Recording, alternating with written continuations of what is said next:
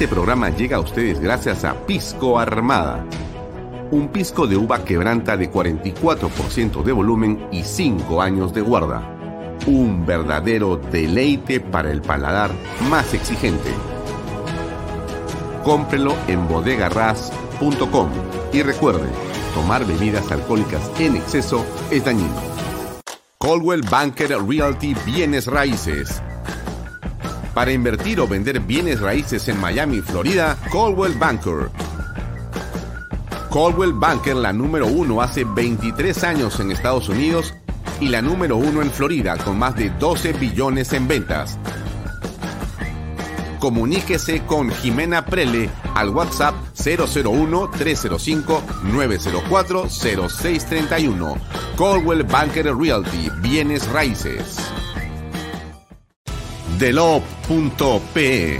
Somos especialistas en transporte de carga regular. Transporte de concentrados de mineral. También transportamos material y residuos peligrosos. Y diseño y construcción en todo el Perú. Ubíquenos en nuestra web delop.pe. En el año 2022, el anuncio del inicio de la construcción de siete proyectos mineros marcará la pauta para el crecimiento económico del país. Así, Expo Mina Perú avanza impulsando las transacciones comerciales de la gran industria minera y sus proveedores. Participa con nosotros en la Gran Feria Minera de Lima, que abrirá sus puertas del 27 al 29 de abril y será presidida por Víctor Govitz, de compañía minera Antamina. No dejes pasar la oportunidad de presentar tus productos y servicios al sector más importante de la reactivación económica. Presentaremos la conferencia internacional Internacional de Minería y el Congreso Latinoamericano de Compradores Mineros. Separa tu stand en Expo Mina Perú y haz negocios con el sector minero. ¿Qué tal amigos? Muy buenas noches. Gracias por estar con nosotros. Mi nombre es Alfonso Vallarrera. Bienvenidos a Vaya Talks en Canal B, el canal del Bicentenario. Gracias por estar todas las noches conectados. Son las 6 y 33 minutos. Hasta las 8 en punto estamos con usted para comentarles las noticias más importantes de la coyuntura política y también siempre una entrevista que nos agrega eh, un contenido realmente interesante. Esta noche vamos a estar eh, con el congresista José Cueto Acerbi. Él es un marino insigne, es eh, vicealmirante en nuestra Marina de Guerra y ha sido elegido congresista por el partido Renovación Popular y va a estar esta noche para conversar en torno a una serie de temas que tienen que ver con eh, la seguridad, con inteligencia y, por supuesto, dentro de esto, sobre la gobernabilidad. Una gobernabilidad que está en estos momentos tan cuestionada, y no por el Congreso de la República, dicho sea de paso, sino por aquello que está ocurriendo en el país y que todos estamos viendo por la televisión y también por las redes sociales con mucho más detalle. En realidad hay una eh, sensación de descontrol, de desgobierno y de anarquía en el país. Hay que decirlo con toda claridad porque de lo que se trata aquí no es de dorar la píldora, sino de decir las cosas tal y como las vemos nosotros.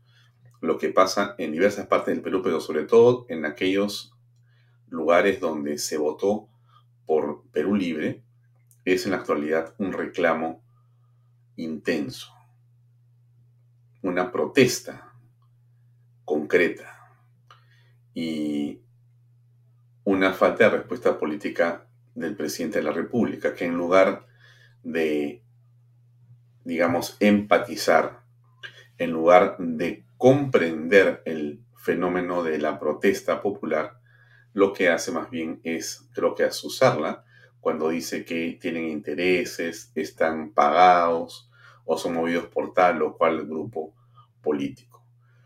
Eh, la naturaleza de la protesta en el país en este momento, desde mi punto de vista, por supuesto, es absolutamente popular. Absolutamente popular. Y eh, no eh, parece organizada por alguien. Se lo digo con franqueza. Y usted lo puede ver a través de las redes sociales. pero sí parece que es eh, un momento de eclosión, ¿no? Un momento de perturbación generalizada que no le hace bien al país. Miren, ayer conversábamos con ustedes, déjenme sacar la imagen de... Antes de que continúe, solamente para que, ¿qué tal? Vea cómo estás. Buenas noches. Buenas noches a Gladys Polo. Buenas noches a Luis del Solar Tomatis. Buenas noches a Jorge Sánchez que nos acompañan. Eh, gracias a Irma Graham que está también con nosotros. Y gracias en verdad a todas las personas que nos acompañan, nos siguen, nos comentan en el programa. Y eso realmente es fantástico, sentirse que uno está tan cerca eh, de tantas personas, digamos, que nos acompañan todas las noches, ¿no? Gracias Emi eh, Selbel y también a Andrés eh, Martínez que nos acompañan y que nos saludan. Gracias en verdad a toda la gente que está con Vaya Todos y que nos siguen. Hoy, bueno, solamente para acabar la presentación del programa de esta noche, está con nosotros Pepe Cueto un rato más. les recuerdo que hoy está el padre Gaspar también, también está en nuestra aplicación, si usted quiere descargarla, va a ser útil. Y los precios de los alimentos, ¿no? Son el tema realmente que nos preocupa a todos los peruanos. Hemos visto en la mañana, lo estamos viendo, esto se está yendo de las manos. Hay un descontrol, hay una falta absoluta de eh, dirección, de gestión, de liderazgo del presidente de la República y de sus ministros de Estado. Son buenos para, digamos, gestionar intereses personales o propios o de sus grupos. Para eso sí eh, vuelan, para eso sí eh, tienen velocidades eh, fantásticas para poder ubicar a gente de sus entornos en los puestos claves. Pero cuando se trata de gestionar, cuando se trata de responder con responsabilidad, en realidad desaparecen. Gracias a Humberto Montenegro desde Piura, nos escriben desde Piura, ¿cómo están? ¿Qué tal? Gracias también a Helen eh, Guaringa Guaitaya. Muchas gracias por estar con nosotros en Vaya Todos. Ahora, yo ayer eh, les puse un video. Miren, ayer justamente estábamos eh, con ustedes conversando y a mí me dejó por lo menos muy impresionado el video de esta señora que nosotros compartimos con ustedes. ¿Se acuerdan ustedes el video de la eh, persona que estaba sentada con el presidente de la República en Palacio de Gobierno? Bueno, ¿quién era esta señora? Eran dos señoras ahí. Em, son las presidentas de la red de ollas comunes de Lima Metropolitana, Fortunata Palomino, y de la Organización de Ollas Comunes Nacional del Perú, Irene Chávez. Están ahí sentadas en la, en la imagen están las dos, pero en realidad uno lo que ve es una de las personas, ¿no es cierto? Usted, cuando está con el presidente de la República, cuando uno aprecia, eh, en realidad solamente ve a una de las personas que está ahí hablando con el presidente. Déjeme solamente poner esta imagen del tweet para compartirla un segundo. Vamos a ver si ya toda la tecnología que uno tiene que usar. Bueno, ayer no funcionaba bien mi compartición, pero hoy sí funciona bien, estoy seguro. A veces se meten pues también los enemigos de la patria acá, pero han hecho de, las suyas un poquito porque no pudieron. No, no pudieron. Ahí está la imagen. Perfecto, mire. Entonces yo le muestro este tweet, que es el tweet. Eh, ¿De quién es este tweet? Del peruano, la diario oficial. Miren, ¿qué cosa dice, no? El presidente Pedro Castillo adelantó que el Consejo de Ministros evaluará y fortalecerá la situación de las ollas comunes.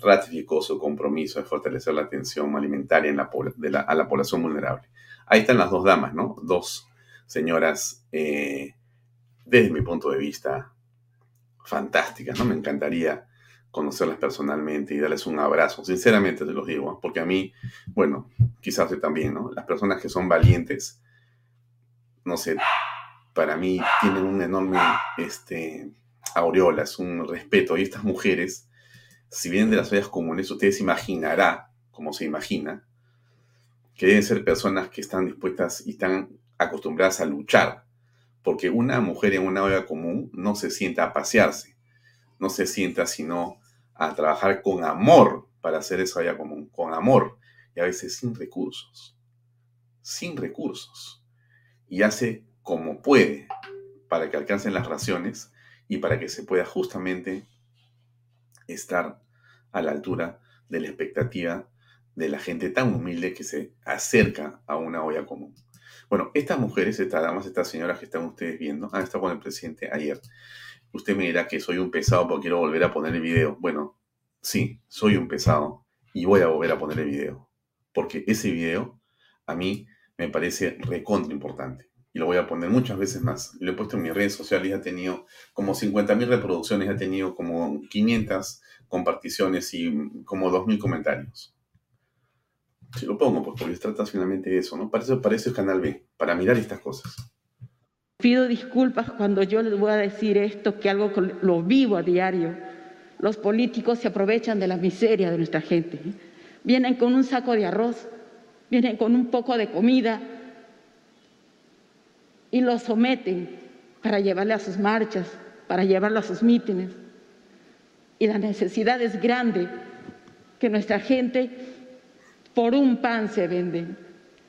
Y pido a cada uno de ustedes, por favor, escuchen esa la voz del pueblo del Perú, de todas esas madres, de todos esos padres que en estos momentos han quebrado su economía, no tienen trabajo. Si antes le pagaba mil soles, les dijo, ¿quieres seguir trabajando? Te puedo dar 700, más no tengo. Esa es la voz de los padres que les traigo. Ayúdenos a trabajar, denos trabajo, no queremos regalo, no queremos limosna, queremos dignidad. Bien. ¿Qué pregunta, no? ¿Y, qué pensaríamos si creemos o, reflexionamos en torno a lo que dice la señora Irene? Si esta no es la voz, acaso, de la mayoría pero no en este momento en el país, ¿no? O sea, esto que dice Irene no es a lo que solamente es de las mujeres de las ollas comunes.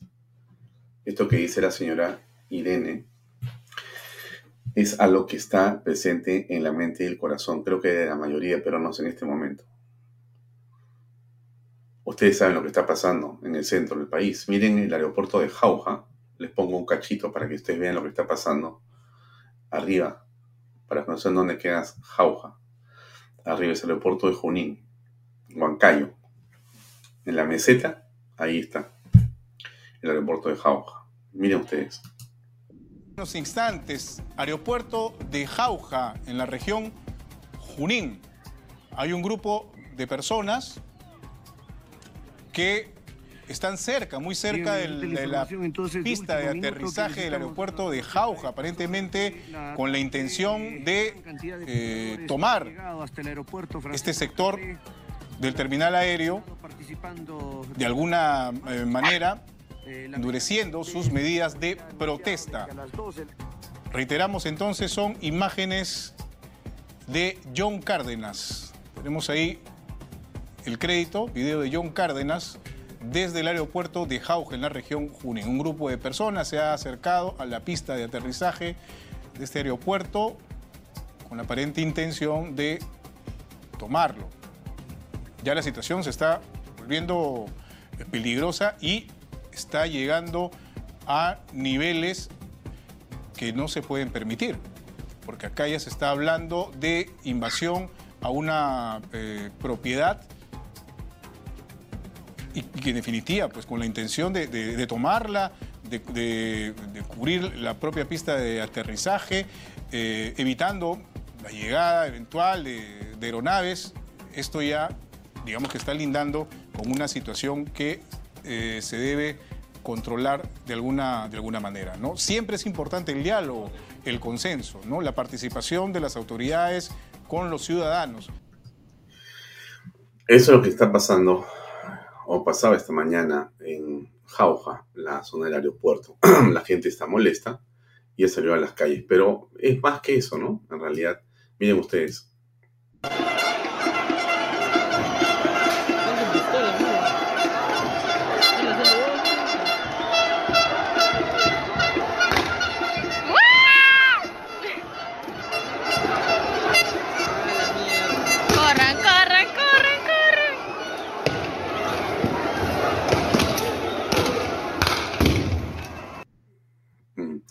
No quisiera decirle yo si esto es de ayer o es de hoy, porque finalmente no es relevante el día, pero es de las últimas horas. y eso es lo relevante, ¿no? Estamos entrando en una eh, espiral de protesta incontrolada. Eh, si no, miren esto, ¿no? Deportistas, agricultores. Espérense. Saqueos se reportan a esta hora de la tarde en supermercados en Huancayo. Para poner en contexto, el día de hoy se ha desatado una protesta bastante violenta en este sector del centro del país. Sabemos que en varios puntos, principalmente en este, las protestas de transportistas, agricultores, fueron escalando, llegaron a niveles bastante álgidos. El día de hoy incluso llegaron hasta el gobierno regional de Junín. Querían explicaciones, querían presencia de autoridades, pero la situación ya se volvió y ya dejó de llegar al punto de pedir solo demanda, sino ha entrado a un punto que podríamos decir esto es vandalismo. Están saqueando las tiendas. Esta es una farmacia que está siendo víctima de saqueos, robos, y se están llevando las cosas. Y hay reportes también de que esto mismo está ocurriendo en un supermercado que está al lado y no hay control y no hay autoridades. A los policías, a quienes los hemos visto en las calles, tratando de paralizar esta turba enardecida que comenzó a lanzar piedras, palos, a prender llantas, era insuficiente. No se daba abasto. ¿Y qué pedían ellos? Pedían presencia de autoridades, pero autoridades que puedan tomar decisiones, como los ministros. Hmm. Me salen de ahí. Esto es lo que está ocurriendo, ¿no? Podría pasarme toda la, la hora y media de este programa mostrándole a usted más y más videos de la gente protestando de todas las formas imaginables, con toda la razón y violencia que no le hace bien al país. La pregunta que nos hacemos y que usted también se hace es, ¿por qué la gente protesta? ¿Qué diferencia de estas personas que usted ve que saquean, que miren, miren, miren este de acá, eh, tiene también un par de días, pero igual me parece relevante escucharlo. Usted, señor congresista, que es la segunda vez que llegue simplemente a poner paños fríos, disque, al gobierno de turno,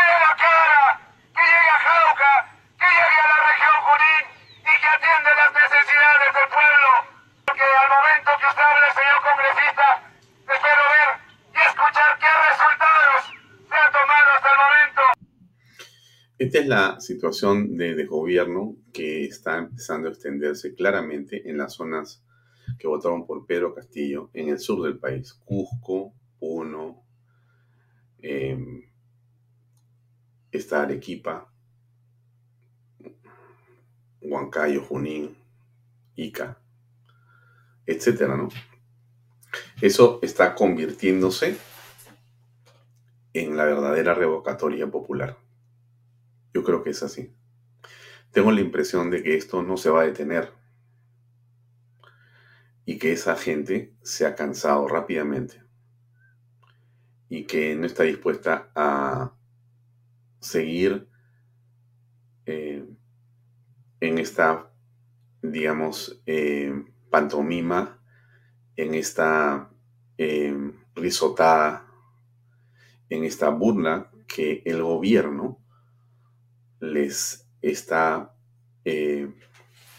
construyendo con el señor Pacheco fugado, con los sobrinos fugados, con Piturita fugado, con todos los que están y han entrado básicamente a, digamos, favorecerse con el Estado de una manera desvergonzada, con la complicidad aparente, según lo que dicen las personas y testimonios y lo que la Fiscalía también señala, con la complicidad, con el conocimiento, con el beneplácito del presidente de la República. Lamentable.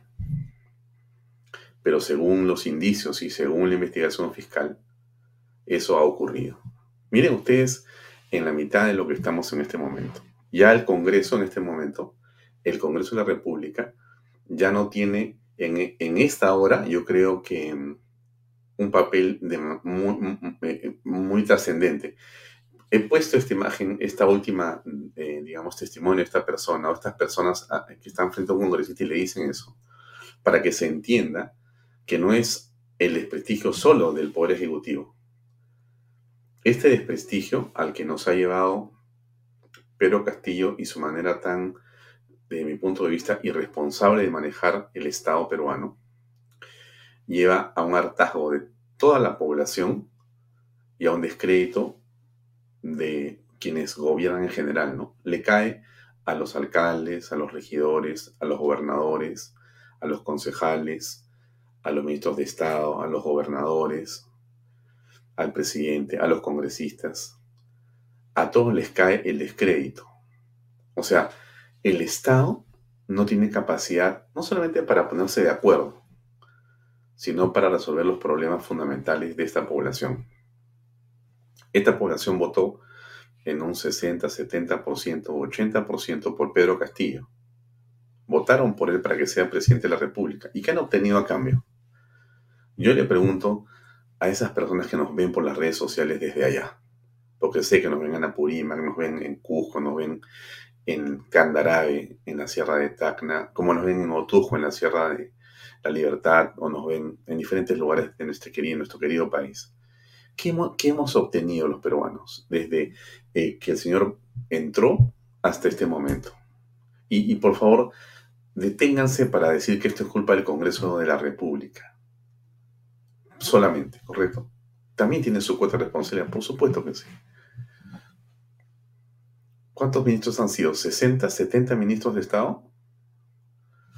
No puede ser, pues. No puede ser. El presidente de la República, ni el equipo que lo acompaña y la gente que lo asesora, en realidad, con todo respeto nuevamente, mm, mi impresión es que son unos incapaces, en principio, enormes, enorme incapacidad, pero además creo que intencional incapacidad. Intencional, porque este caos, esta anarquía, esta revuelta popular, no puede traer nada bueno para el país no puede tener nada bueno. Pero hay quienes quieren que se produzca esta anarquía.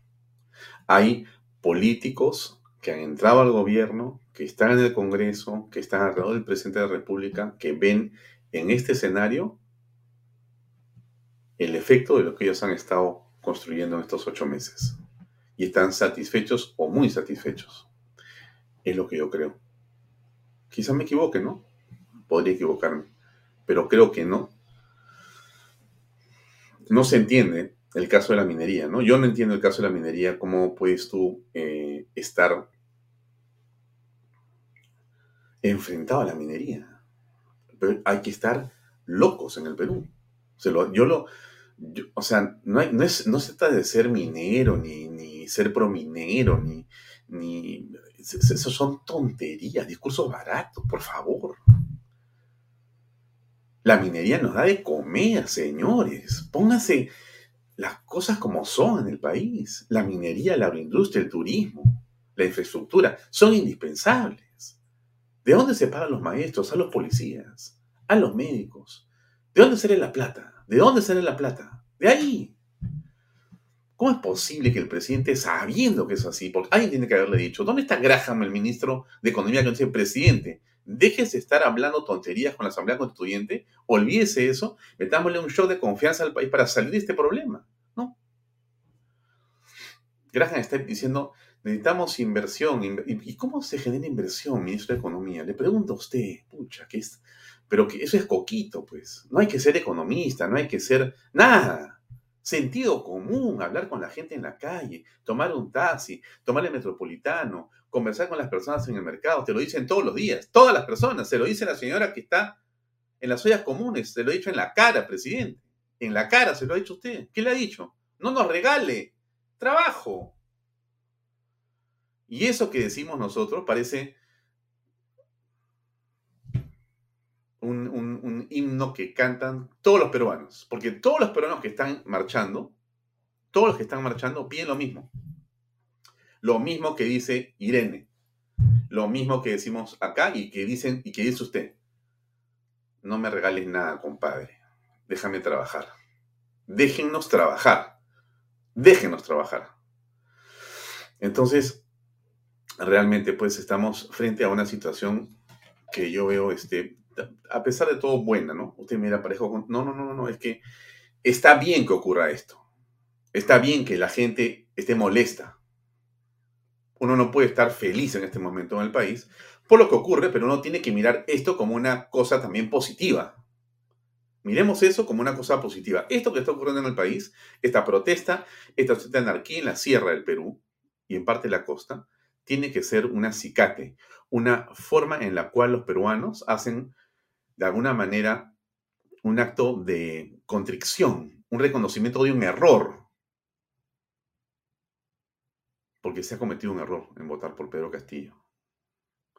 Yo no sé, se lo digo con toda franqueza, cómo va a acabar la situación. Yo no sé cómo va a acabar, porque es imposible que alguien pueda predecir esto, ¿no? Lo que sí me queda claro a mí que en esta condición el presidente no puede continuar. No es un tema, olvídese de la vacancia, por favor. Deje un ratito la vacancia, deje un ratito la renuncia, deje eso fuera de la discusión por un momento. Eso lo vemos de un segundo después. Yo, le pregunto a usted, ¿usted cree que esta situación como está puede continuar? No hay forma. No hay forma. Lo que está haciendo Pedro Castillo, ahora envalentonado, ¿no? ¿Usted escuchó a Pedro Castillo ahora? No tengo un video del. Lo voy a poner este, el día lunes. Para que usted vea cómo entró con su gorrito, ¿no? Hablando pues despacito, ¿no? Parecía un campesino, ¿no? Hoy día ya pues sin gorro, con camisa, ya grita, ¿no? Pecha. Ustedes son, ustedes acá, responsables, les están pagando. Ya cambió el tono, ya parece un hombre, ya, ya es un presidentazo, ya. ¿Y que así se gobierna? ¿A gritos? ¿Quién ha dicho eso? ¿A quién va a engañar el presidente? Más. La gestión pública no es gritos, la gestión pública no es creer que porque yo tengo el poder pongo al que me da la gana. Por favor, por favor, estamos apreciando un desmadre justamente responsabilidad en primer lugar de Pedro Castillo y todos sus amigos del Congreso, niños, no niños, lo que sea, todos ellos son responsables de esta situación. No hay cómo decirle a estas personas que están protestando, oye, no, yo te voy a arreglar el problema. ¿Cómo lo vas a arreglar? ¿Con qué ministro? No puedes ni ponerle agua a toque para cojones. ¿Qué, ¿Qué, dice Óscar González Rocha, presidente de SAO? Manda una carta al presidente. No la voy a leer ahorita, la leeré el día lunes. La carta es para llorar, pues. O sea, solo ah, ponemos, hacemos, tenemos, entregamos, perdemos dinero. Todos los días perdemos dinero. Alguien dirá, no, a mineros ganan mucha plata. ¿Qué, es eso? Hay que ser pues, ignorante para decir eso. Ignorante. Ignorante que es para decir una cosa así.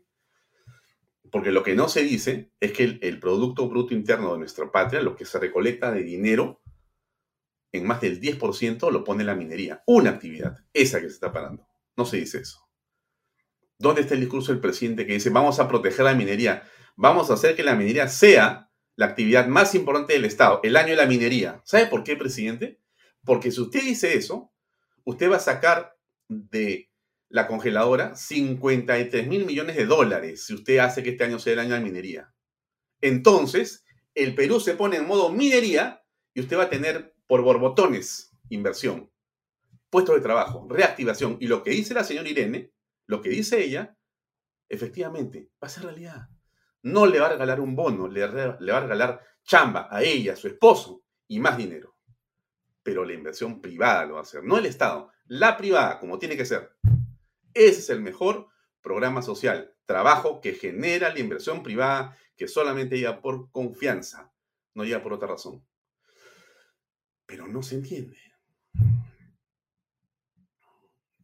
Pechando a los transportistas el presidente. Imagínense ustedes, ¿ah? o sea, él está desbocado, Pedro Castillo, pechando a los transportistas.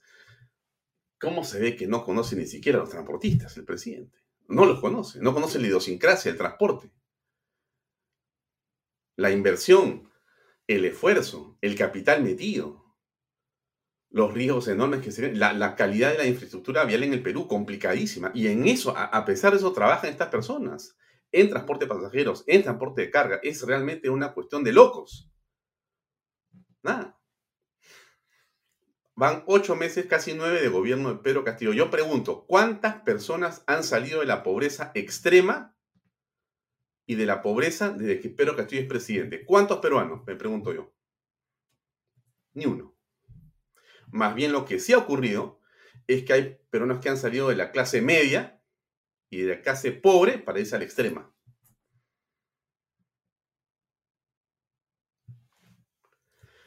Bien, lo dejo ahí. Disculpe por la perorata, pero a veces uno se indigna por lo que pasa. Vamos a conversar con el congresista que está ya con nosotros aquí. Pepe Cueto Acervi. Un gusto estar que nos hayas aceptado esta conversación a esta hora del día de hoy. Muchas gracias por acompañarnos. Eh, ¿Cómo te va? Creo que tú... Eh, ahora sí. Ahora sí, perfecto. Eh, ¿Cómo estás? Alfonso, ¿cómo estás? Buenas noches. Gracias por la invitación. Como siempre es un placer estar este, conversando contigo en tu programa. Y efectivamente, como tú dices, pues tenemos cada día más gente que está pasando de la pobreza a la pobreza extrema y de la clase media a la pobreza, ¿no? Y es una pena, ¿no?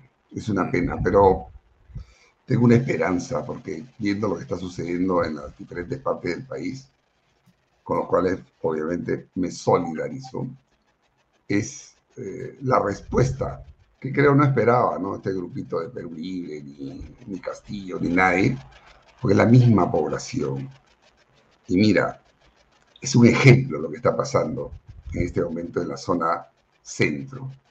No, no voy a, se vería muy mal que me ponga a criticar lo que pasa en Lima, ¿no?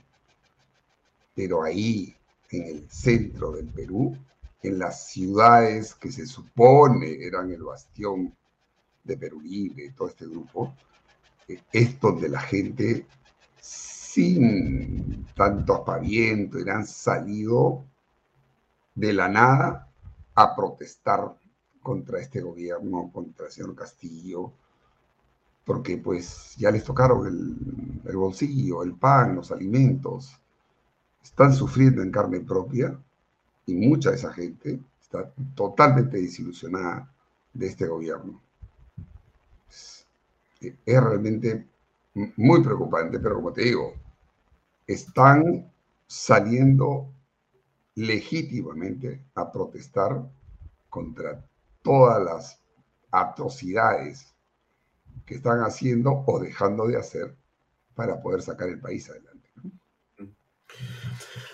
Ahora, para comenzar con la, con la conversación, eh, me gustaría salir un momento de la protesta y más bien comenzar una iniciativa de un congresista de eh, tu bancada y de la bancada de ustedes que tiene que ver con el tema sanitario, con las máscaras y con esto que realmente es una sinfonía de hipocresía.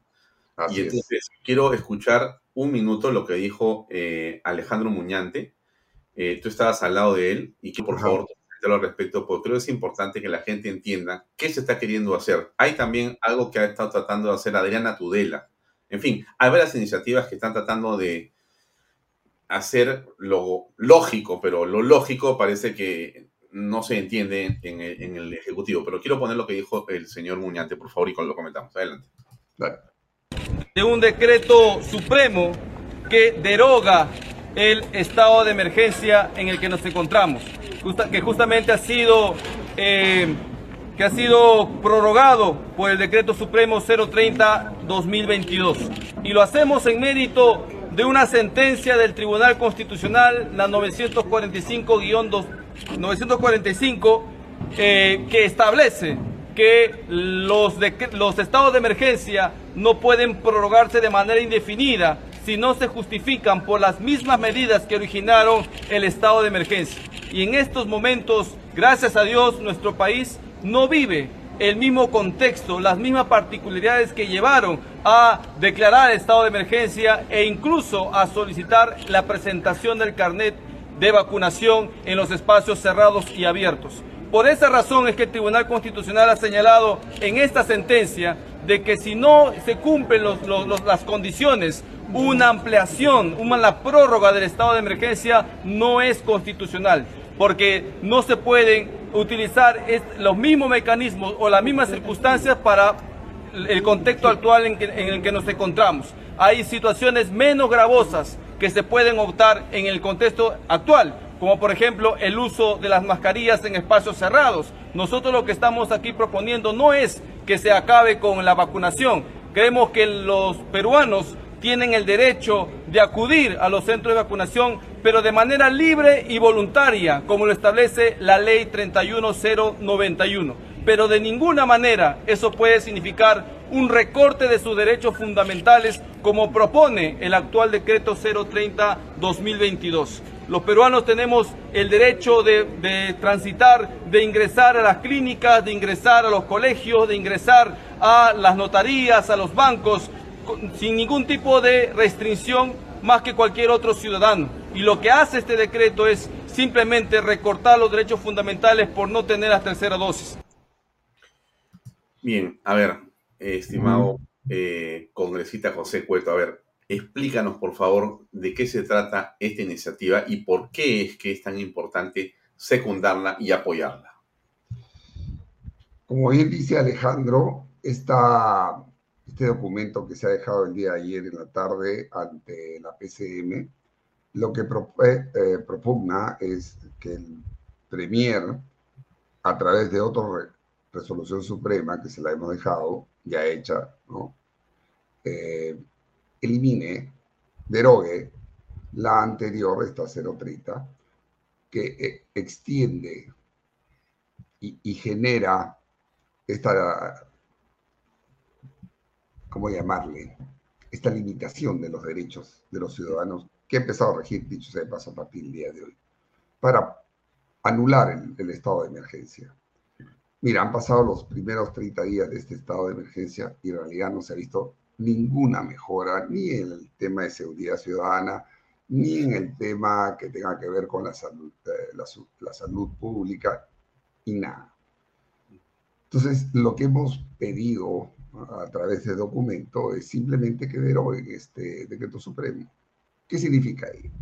Significa primero dar la libertad a la gente para que pueda transitar libremente, para que se restituyan sus derechos, pero está también apuntando a que se eliminen estas restricciones de carácter de salud, ¿no? del, tema de salud, eh, el, el, uso irrestricto de las mascarillas, sobre todo el tema de presentar este famoso carnet de vacunación en forma obligatoria.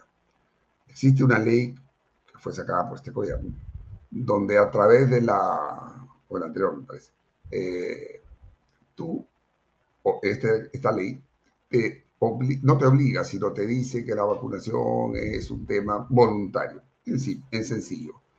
Pero después, a través de decretos supremos de menor categoría, te obligan prácticamente a que tú, a donde vayas, tengas que presentar el famoso carnet de vacunación.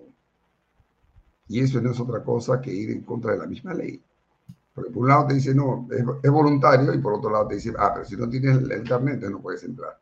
Y aducen, aducen falsamente que es por, el, por la salud pública. Si tú no tienes ningún estudio técnico, porque no lo hay, que te certifique de que si tú estás vacunado, ni te vas a contagiar, ni vas a contagiar, entonces la, la, partida de nacimiento de esto es falso. Porque hay, yo tengo amigos, seguramente tú también, y mucha gente tendrá familiares o amigos que vacunados y todo han tenido nuevamente procesos de, eh, del COVID. Si bien es cierto la vacuna, también los médicos lo han certificado, por lo menos en los estudios que han hecho, los poquísimos, porque estamos en muy poco tiempo para un aspecto de, un ámbito de vacunación que debería durar años de pruebas, eh, por lo menos hay, digamos, un altísimo porcentaje donde la gente que se ha vuelto a contagiar, estando vacunada, ¿no? Ha, ha hecho un efecto mínimo en su, en su salud. También hay casos, lo que pasa es que no lo publican, donde aún vacunados han tenido COVID y han llegado inclusive a la muerte. Mm. O sea, con esas premisas no puedes entonces aducir que si no estás vacunado, entonces por la salud del resto, entonces no puedes entrar a tal o cual local, porque ahí estás restringiendo directamente los derechos. Lo que estamos proponiendo con este documento, y como tú dices, dices Adriana ha hecho un habeas corpus en el mismo sentido, una semana atrás, un grupo de congresistas, donde yo me incluyo, también le enviamos un documento en el mismo sentido a la PCM el 15 de marzo, si no me equivoco, pero no se ve padre, no se ve padre. Ellos siguen adelante, siguen con su tema, de repente con sus asesores en el ámbito de salud de, de un lado de la, de la vereda, pero no ven pues el, el otro aspecto, que es netamente la, eh, los derechos de las personas que tienen, primero, libertad de escoger, que le dice la Constitución, y segundo, por último, ¿no? Tener algunas condiciones, si quieres, para algún tema muy especial, como lo dice Alejandro, ¿no? Ya, ok, en campo, en sitios cerrados, bueno, lleva tu mascarilla. Pero no tiene por qué a, mí obligarme a usar permanentemente la mascarilla, así se me ocurre ir a caminar en un parque. Mm. No tiene sentido. Ya creo que es suficiente. Es hora de decirle basta tanto atropello a las libertades de las personas. En realidad, ah, por momentos pareciera, Pepe, que hay tanto negocio en este tema sanitario que hasta por un momento sospechas no será tan, tanto negocio las máscaras mismas que, y todo la parafernalia en torno al tema del. COVID que termina siendo eh, una especie de trofeo que no quieren soltar, quienes creen que se lo han ganado. Y como quisieran que estuviéramos eh, con esta restricción por lo menos un par de años para hacer dinero. Eso es el gol, pero parece cierto. Alfonso, yo me he quedado perplejo hace uno o dos días, creo, en un programa de televisión, de escuchar, si no me equivoco, lo, lo ubiqué así, porque estaba de pasadita rápido, pero me quedé parado escuchando a la señora Mufares, me parece que es un empresario textil, hablando justo del tema del negocio que le propusieron para las mascarillas y que él mismo replicaba esto porque le ha dicho a esta gente de, salud, estamos hablando de la época creo del señor Vizcarra, ¿no? Para variar, y decirle, no, estas telas no se pueden usar, estas telas las pones y, es un veneno, ¿no? Y demostraba, ¿no? El tema del, del filtraje y todo esto de acá ser una denuncia grave, grave porque igual las hicieron, no con él, por supuesto, ellos empezaron a hacer las correctas, inclusive dice que ellos le hablaron a la policía, a la Fuerza Armada, en fin, pero hubo un, un, tema ahí que, que, para mí es gravísimo, que seguramente se debe, espero yo, que las fiscalías por lo menos tomen acción de oficio, ¿no? Llamarlo a señor Iqueré, porque aparentemente tenía pruebas de ello, para sancionar a toda esta gente, ¿no? Empezando por, señor Vizcarra y toda la gente, señor Zamor y toda esta gente que ya no es solamente ahora el tema de las compras de las pruebas rápidas, a pesar de que se le dijo que no debía comprarle y fue, como tú dices, todo negociado. Han negociado con la vida de las personas y eso es un crimen. Acá no estamos hablando de que han construido una interoceánica y que se han llevado cientos de millones, o, ¿no? o una, un monstruo de, de refinería que no va a servir y que, bueno, al final igual, ¿no? Porque al final toda esa plata, todos esos miles de millones han debido ser utilizadas en beneficio de la población. Pero bueno, acá es mucho más grave, mm. porque acá han ido directamente a afectar dentro de, una, de un problema sanitario la salud de las personas. Gente que iba a los centros de salud, ¿no? Ya, era suficiente con que hubiera cerrado el señor Vizcarra toda la primera línea de defensa, que eran las postas, que debieron ser reforzadas, no, la cerró. Con lo cual toda la gente iba directamente a los hospitales. Llegabas al hospital y te decían, a ver, su prueba rápida, ah, no, está bien, regrese cuando esté, cuando esté peor. Claro, no sería para nada esa prueba. La gente regresaba ya a morir cuando tenía la oportunidad de ingresar y que lo manden de frente a UCI. Y acuérdate de una época, los que ingresaban a UCI, más del 90% era muerte segura. Ya. Estamos hablando de vidas humanas. Así hubiera sido una, dos, diez. Es igual de grave. Hemos llegado a pasar las 200.000 y hemos sido número uno. Mira que número uno a nivel mundial en, muertos por millón. Una vergüenza. Entonces, hay un negociado, ha habido un negociado, espero que no haya, ya ahora mismo, y eso ha sido uno de los motivos por los cuales finalmente decidimos censurar al señor este, Condori, porque entre las cosas que él prometió y que al final empezó a hacerlas rápidas, me da pena porque hay alguna gente que se ve afectada, pero lo que habló de que tenía las pruebas y que iba a empezar a denunciar a todo, iba a hacer las denuncias porque tenía las pruebas, porque las debe tener ahí. No solo de lo, de lo que estamos hablando, sino inclusive de esto que hay ahorita.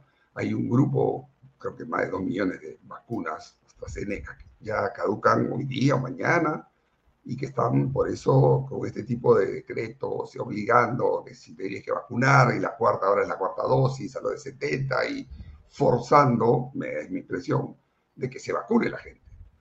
Porque si no, van a tener que, ¿qué vamos a hacer con, toda esta cantidad de millones de vacunas? Pues la gente ya no está creyendo mucho en este tema. Ya no está creyendo, entonces hay mucha reticencia para vacunarse. Entonces se están quedando con la vacuna, se van a, van a caducar y van a tener que voltear a algún lado y decir, bueno, ¿y esto? Claro, deberían haber hecho antes, ¿no? ¿Quién o quiénes son los responsables de esto? porque esto no lo podemos dejar de pasar. Este... Pero ahí justamente hay un tema muy importante, eh, Pepe, que no sé cómo se tiene que abordar desde el Congreso de la República, pero debería haber una comisión de la verdad para saber qué pasó. Mira, no es este... El nombre no me gusta, pero bueno. No, yo sé que el nombre es vaciado y, en realidad... Eh, mm. pero en todo caso, eh, a lo que voy es... Investigadora. ¿Qué podemos hacer?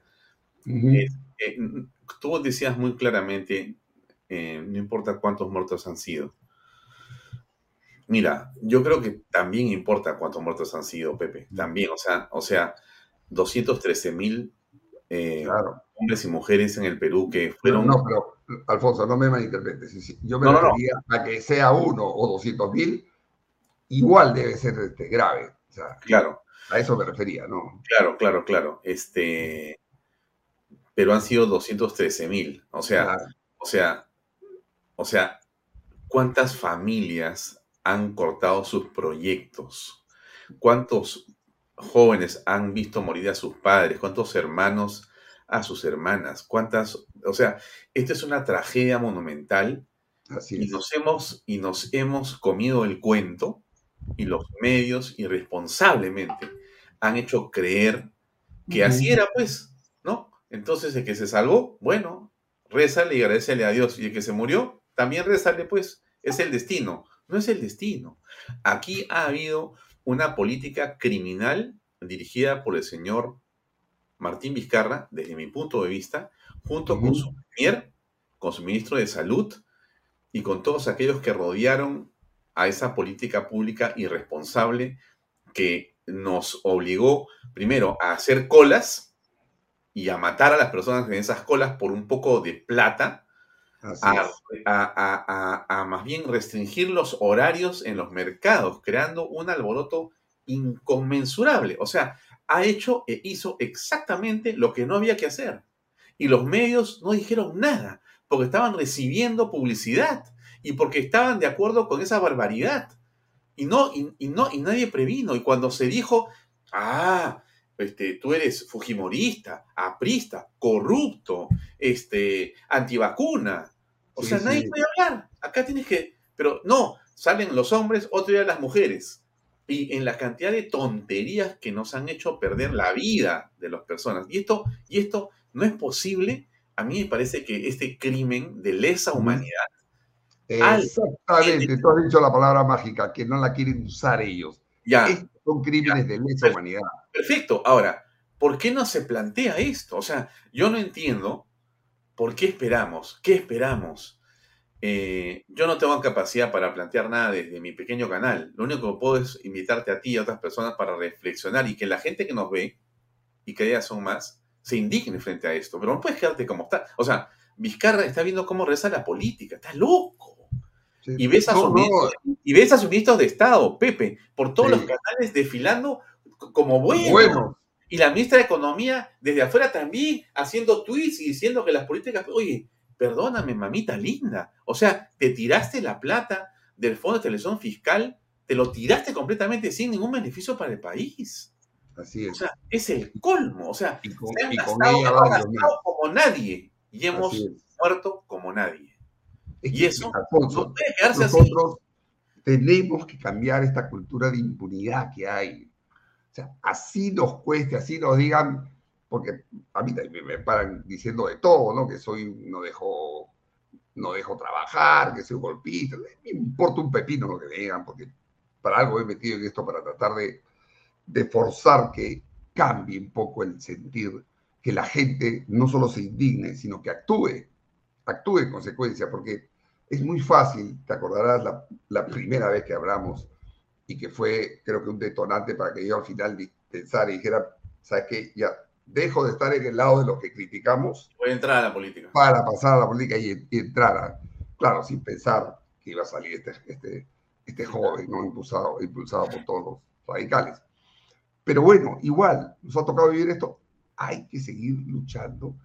Hemos estado ayer en el Pleno y están ahí armando una comisión multipartidaria, me, parece que se le llaman, de, para, para examinar todos estos actos de corrupción, porque esto que ha pasado es también un acto de corrupción y de corrupción mayor que ha generado un genocidio como, como el que ha pasado por la...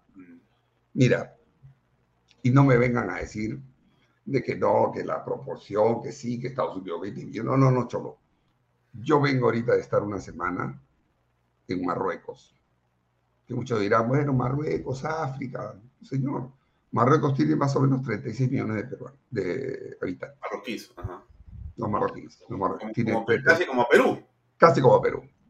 Y es como territorio más chico que Perú. Mucho más avanzado que nosotros. Y sus políticas sanitarias, desde el primer día, han llegado a tener alrededor de 10 o 12 mil muertos, con problemas, pero no han llegado a 213 mil, pues. Y así como este país, para no hablar de las grandes, ¿no? De los países enormes, avanzados, China, Taiwán, no sé. De un país, ¿no? término medio, que hace sus cosas bien. Porque si hubiéramos hecho las cosas bien, si hubiéramos tenido una política de pruebas PCR para full en las ciudades, con todas las, este, la primera línea de defensa sanitaria abiertas, potenciadas, haciendo cordones sanitarios, en fin, todo lo que ahora sabemos y que en ese momento era, digamos, por lo menos previsible mirar quienes estaban haciendo bien las cosas y tratar de igualar ello, pero no, ni siquiera activaron el sistema que se habló, no me acuerdo mucho cuando hablábamos de esto y que el almirante Montoya varias veces lo dijo. ¿no? Activar el sistema de defensa nacional, que están preparados en cerrar ahí, y para eso está, porque esto era una emergencia, este era un problema nacional.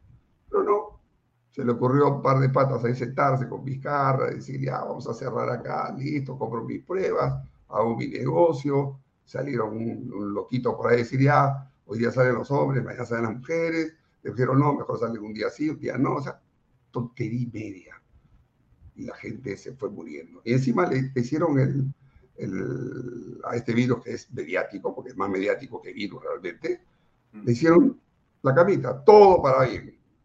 Te encierran, baja tu sistema inmunológico. Y aíslan, a los mayores de, los, de, de la familia.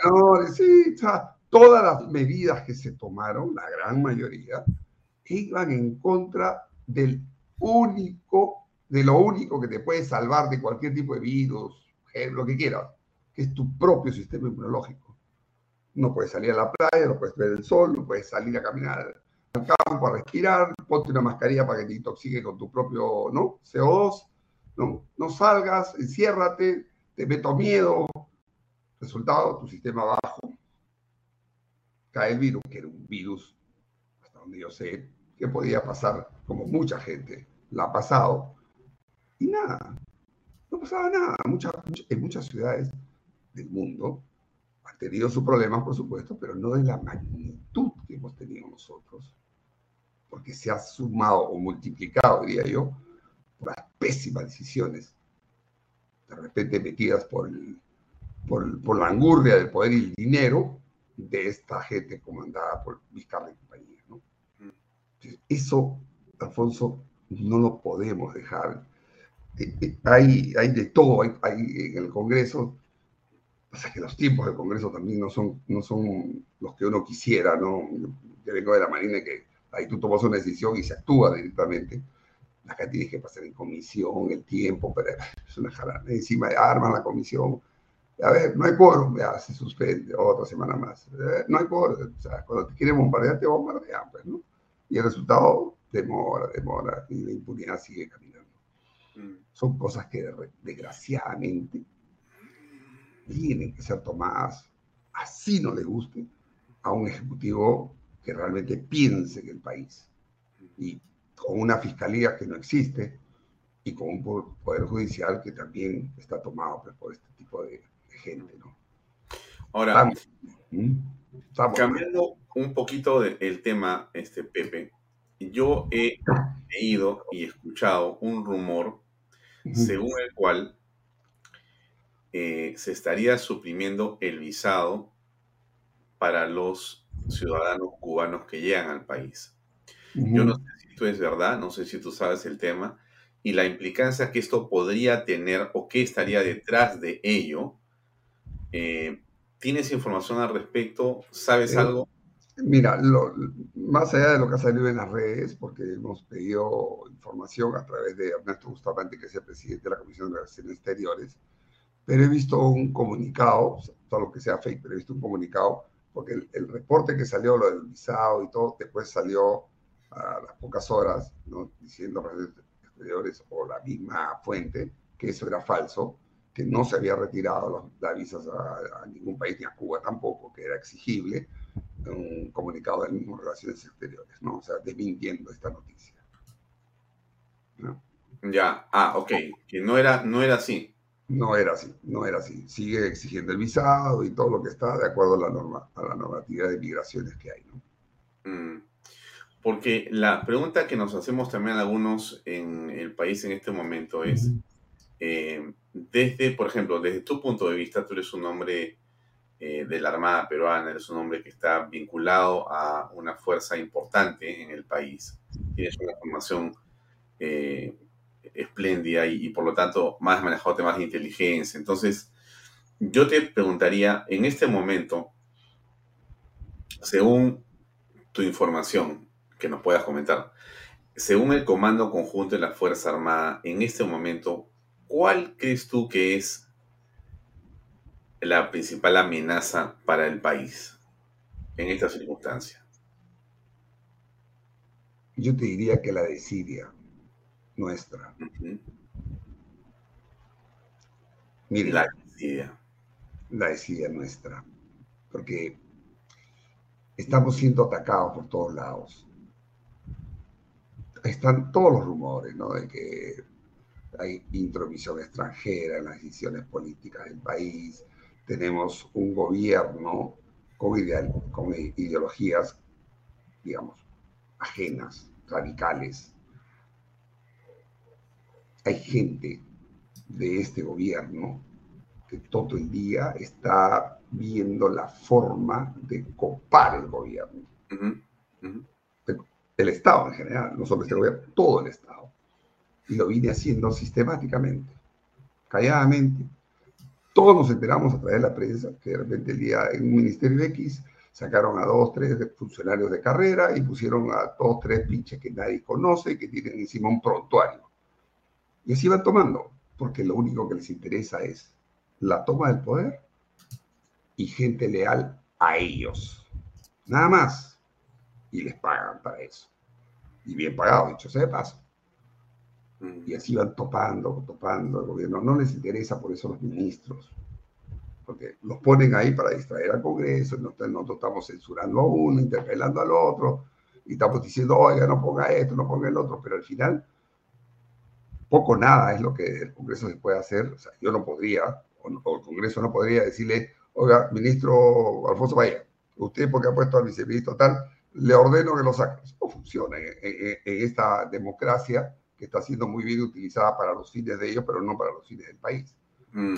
Y ponen y ponen gente y nadie puede hacer nada. Entonces tienes que cortar la cabeza. Y a veces ministro. Entonces, si haces eso, viene la, la- toda la narrativa pues, de que el Congreso es obstruccionista, no deja trabajar, la cantaleta de los 200 años de la derecha, y que somos, este, bueno, ya, estamos ya, yo por lo menos, aburrido en el Congreso de escuchar a, la- a los del frente con esa narrativa todo el día. Pero lo cierto es que siguen caminando, siguen avanzando, siguen topando el Congreso, siguen poniéndote gente impresentable, sacan a uno impresentable lo, lo del, o, o si estamos por censurarlo, lo sacan, lo cambian y te ponen otro peor, te vuelven a empezar, ¿no? O si censuramos a uno, te por seguro que van a poner a otra persona sin pergaminos para por lo menos manejar. Entonces Mm. sale el presidente, te dice, no, viene, sale, te dice, sí, voy a hacer esto, está encima un discurso plagiado, ¿no? No, nos mete palo al Congreso y después dice, te tiendo la mano.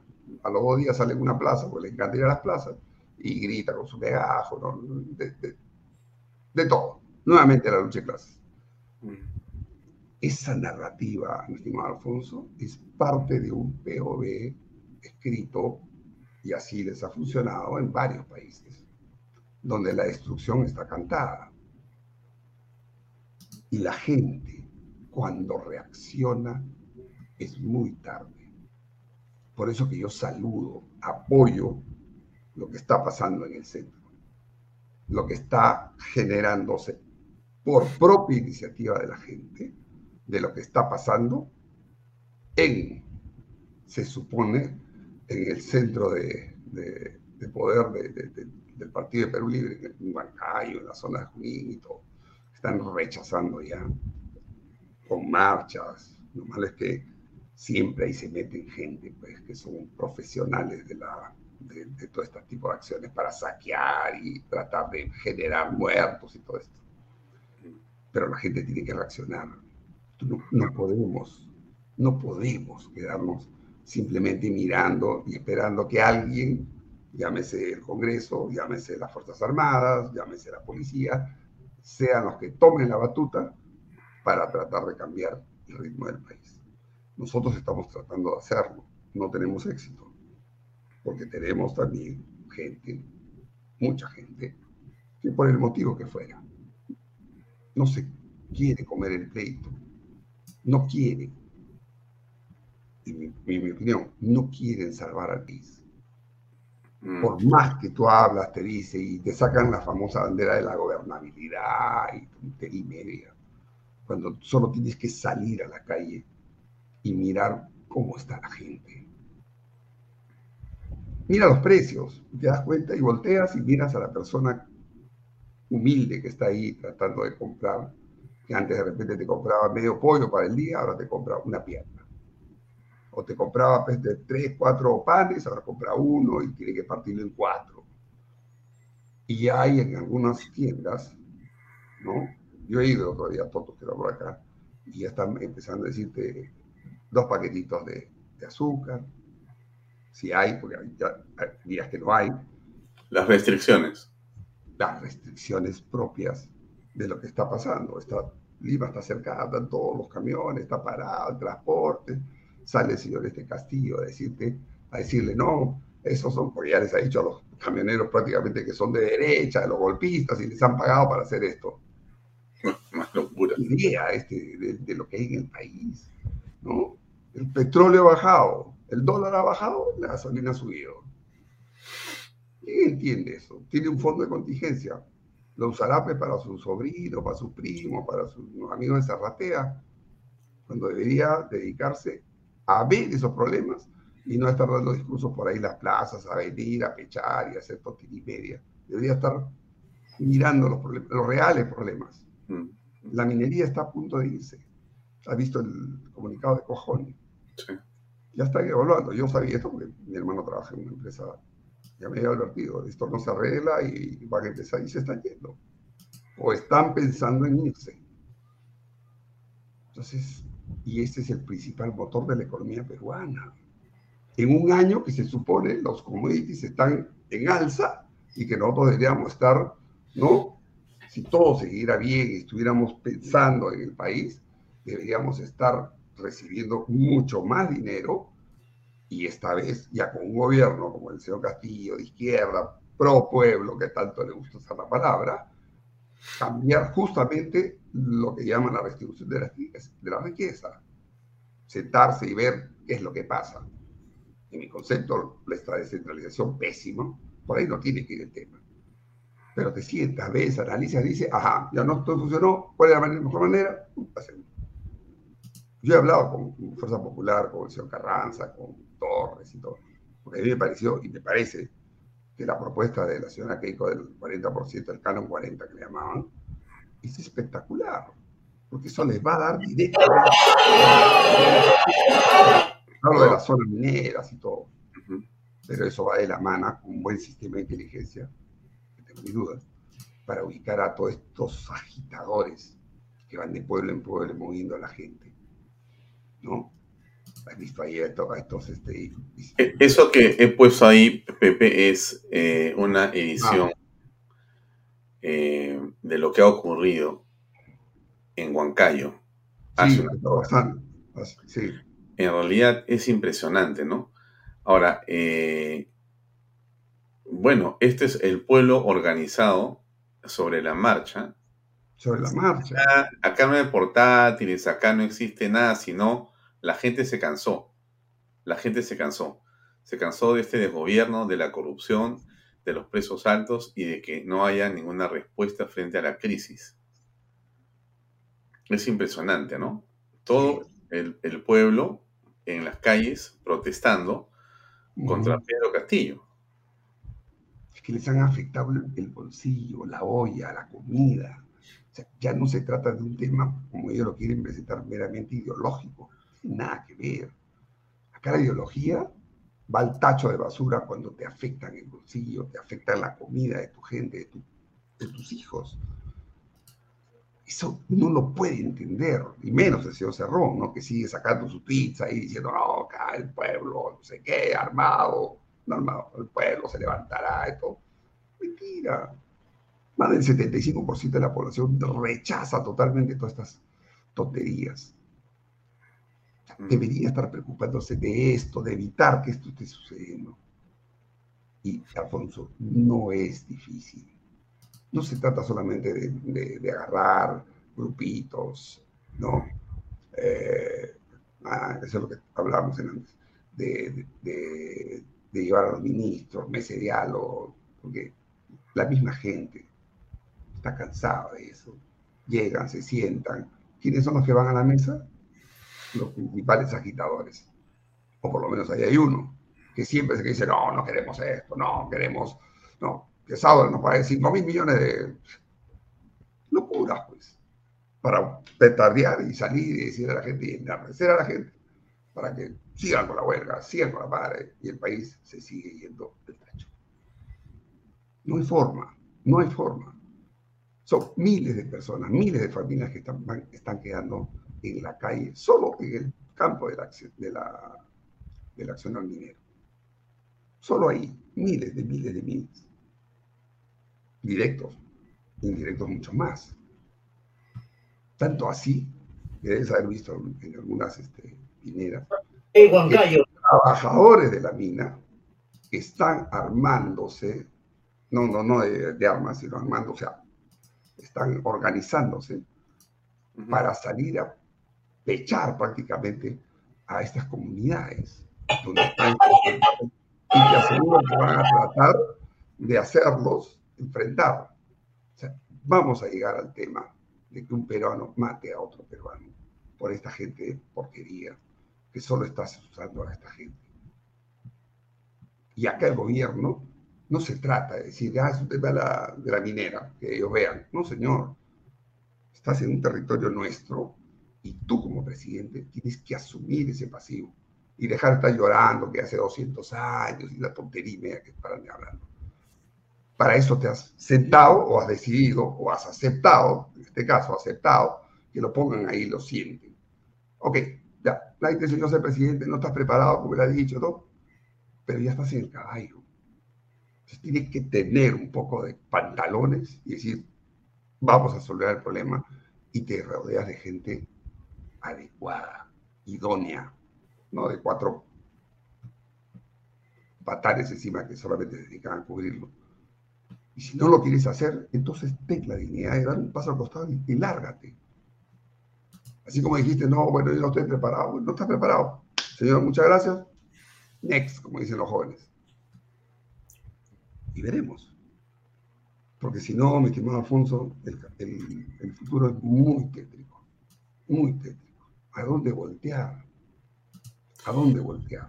¿Qué va, qué va a ocurrir este, en la eventualidad que salga el presidente de la República y se piense que también tiene que irse el Congreso de la República. ¿Cómo está tu posición frente al tema? Antes de la respuesta, por favor, déjame poner un poco de publicidad y enseguida lo comentamos.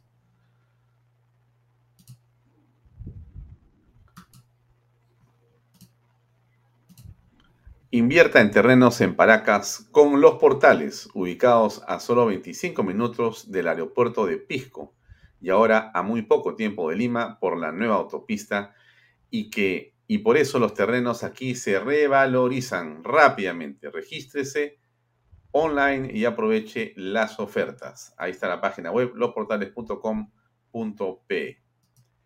PBM Plus, proteínas, vitaminas y minerales y ahora también con HMB, recuerde, vainilla y chocolate. No olvide que el ejercicio fortalece su sistema inmune y que una buena alimentación es su mejor defensa. Compre PBM en boticas y farmacias a nivel nacional. Para más información, pbmplus.p y también encuéntrenos en Facebook y en Instagram. DELOP, transporte y construcción, especialistas en transportar carga regular en transportar concentrado de mineral, en transportar material y residuos peligrosos y, por supuesto, en transportar comunidades nuevas, personal con toda eficiencia. Y diseño y construcción. Entre usted en la página web de lob.pe. Pisco Puro Armada. Pisco de uva quebranta de 44% de volumen y 5 años de guarda. Un verdadero deleite para el paladar más exigente. Pisco puro armada, cómprelo en bodegarras.com y no se olvide que tomar bebidas alcohólicas en exceso es dañino. Nos queda cinco minutos, estimado eh, Pepe Cueto, para terminar. ¿Qué va a pasar, como te decía yo, si es que esta circunstancia hace que el presidente salga y la gente diga, bueno, se va el Congreso? ¿Cómo ves esa figura? Mira, yo personalmente lo he dicho públicamente también, yo no comparto esa idea que es traída pues de todos los caviares y todos estos partidos que han sido sacados de la, de la y que no están en el Congreso, ¿no? sobre todo los morados, inclusive mis amigos del APRA y todo esto. nosotros estamos ahí porque se supone que somos el parlamento que representa al pueblo, realmente al pueblo. Excepto el presidente, la clase presidencial, todos los demás son elegidos por dedo. Eso no representa a nadie, solo a los intereses de él. Y yo creo que nosotros estamos ahí para defender el fuero parlamentario.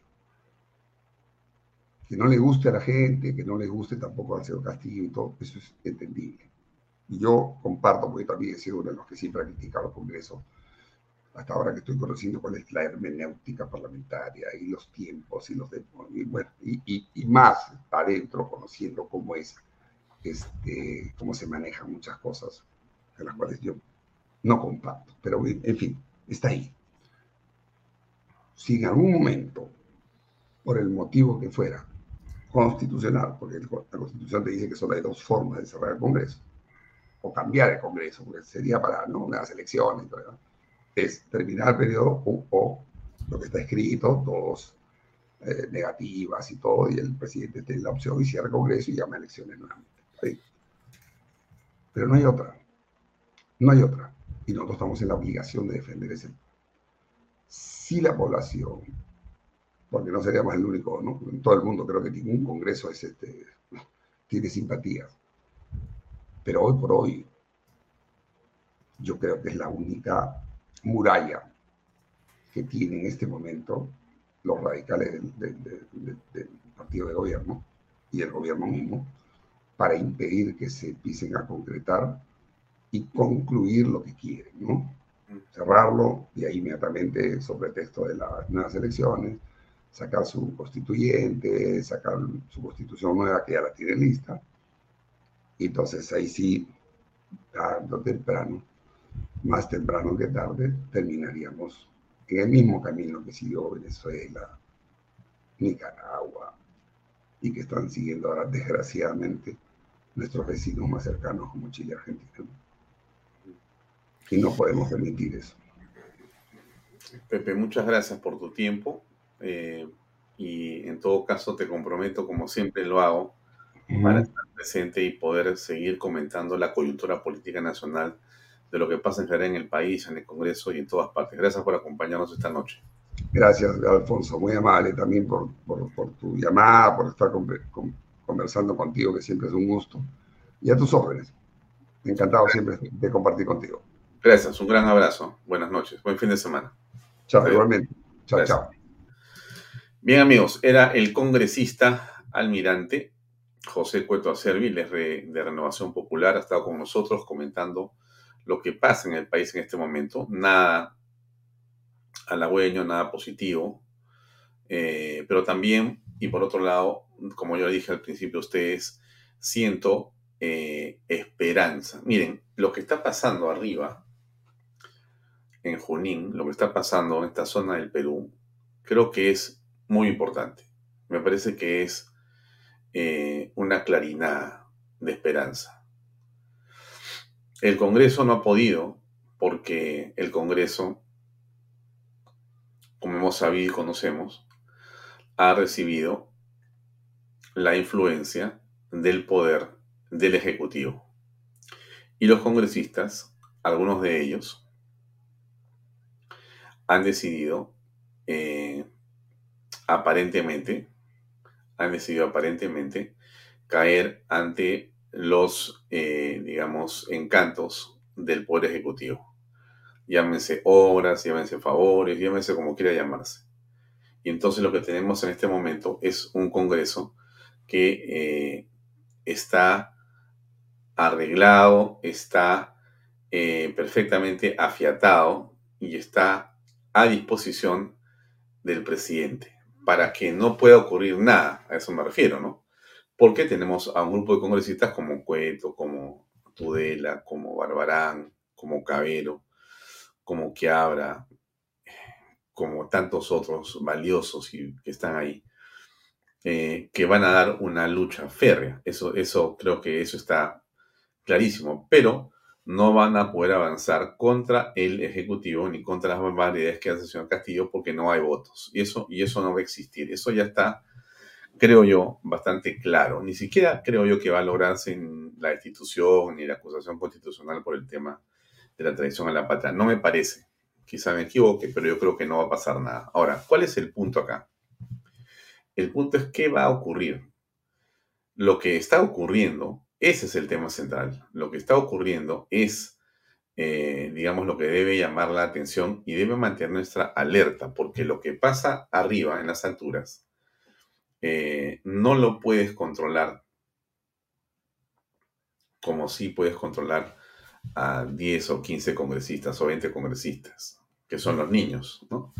A los niños en realidad son un poco de eh, golosinas y los controlas. Pero lo que está ocurriendo en Jauja, en Arequipa y en las zonas altas del Perú es una desilusión, es una decepción, es un hartajo. La gente no se va a ir a dormir, la gente no se va a cansar. ¿Por qué? ¿Por qué le digo esto? Porque si el presidente hubiera, lo, o sea, sí, lo que digo pues es un imposible, pero igual, pero lo voy a decir. Si el presidente hubiera entendido algo de lo que tenía que hacer, ¿no? Era sentarse junto con el gabinete o con cualquier persona, por último, sin gabinete ya, y decir, mira, ¿cómo hacemos para sacar a más pobres de la pobreza? ¿Cómo hacemos? ¿Cómo hacemos para que haya más rentas para poder regalar plata si quieren? No ha hecho eso.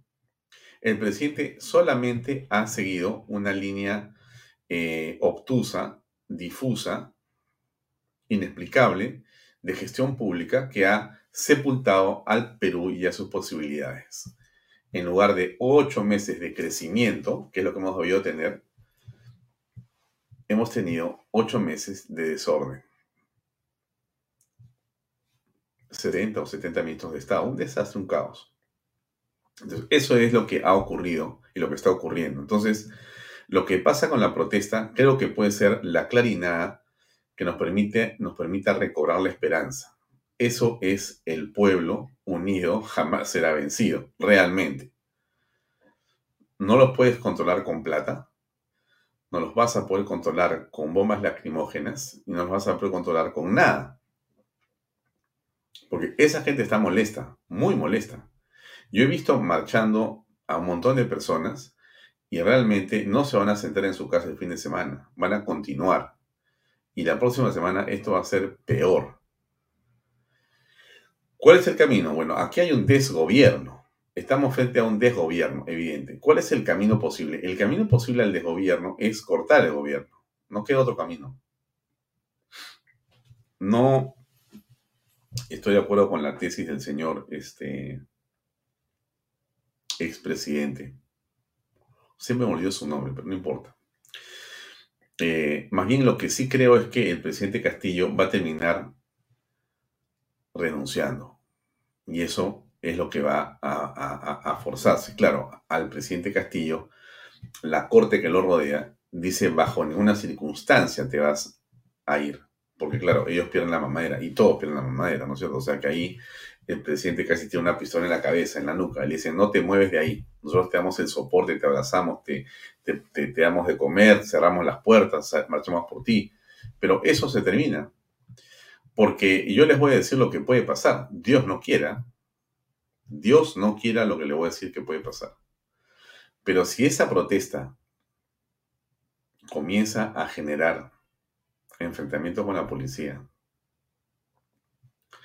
y Dios no quiera, aparece alguna fatalidad, algún joven que le cae un bombazo, un balazo, comienzan a haber muertos y yo diría que en el Perú alto andino nadie está jugando a la guerrita ni a la marcha, esos marchan de verdad, no porque, no porque juguemos en Lima me refiero, sino porque allá las personas están motivadas de otra manera para marchar.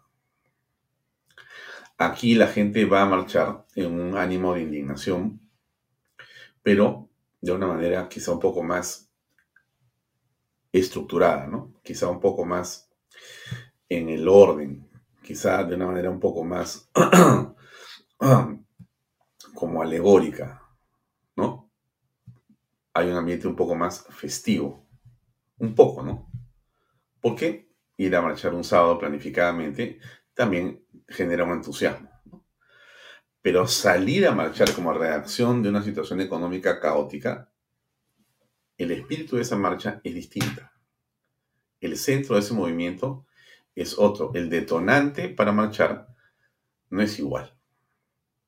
En esencia, ambos protestan, pero son dos protestas bien diferentes. Lo voy a dejar con esa idea, pero yo creo que lo que va a ocurrir en el país en las próximas horas y días puede realmente ser determinante. Vamos a ver si lo huele Castillo, que tiene asesores foráneos poderosos y solamente le van a decir cómo tiene que manejar la cosa. Pero vamos a ver qué ocurre. El país es en este momento una bomba de tiempo desde mi punto de vista. Desde mi punto de vista. Bien, déjenme compartir una vez más mi publicidad porque es indispensable que se haga y porque además hay que agradecer esta publicidad porque de eso estamos viviendo y de eso estamos avanzando. A pesar de todo, hay y hay más y más auspiciadores. Invierta en terrenos en Paracas con los portales, ubicados a solo 25 minutos del aeropuerto de Pisco y ahora a muy poco tiempo de Lima por la nueva autopista. Por eso, los terrenos se revalorizan rápidamente. Regístrese y aproveche las ofertas online, losportales.com.pe.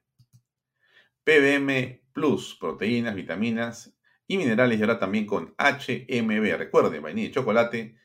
No olvide que el ejercicio favorece su sistema inmune. Una buena alimentación es su mejor defensa. Compre PBM en boticas y farmacias a nivel nacional. Delop, transporte y construcción transportan carga, concentrado y mineral, material, residuos peligrosos y además personal. Entre a delop.pe. Pisco puro armada, pisco de uva quebranta de 44% de volumen y 5 años de guarda. Un verdadero deleite para el paladar más exigente. Cómprelo en Bodega Ras y no se olvide que tomar bebidas alcohólicas en exceso es dañino.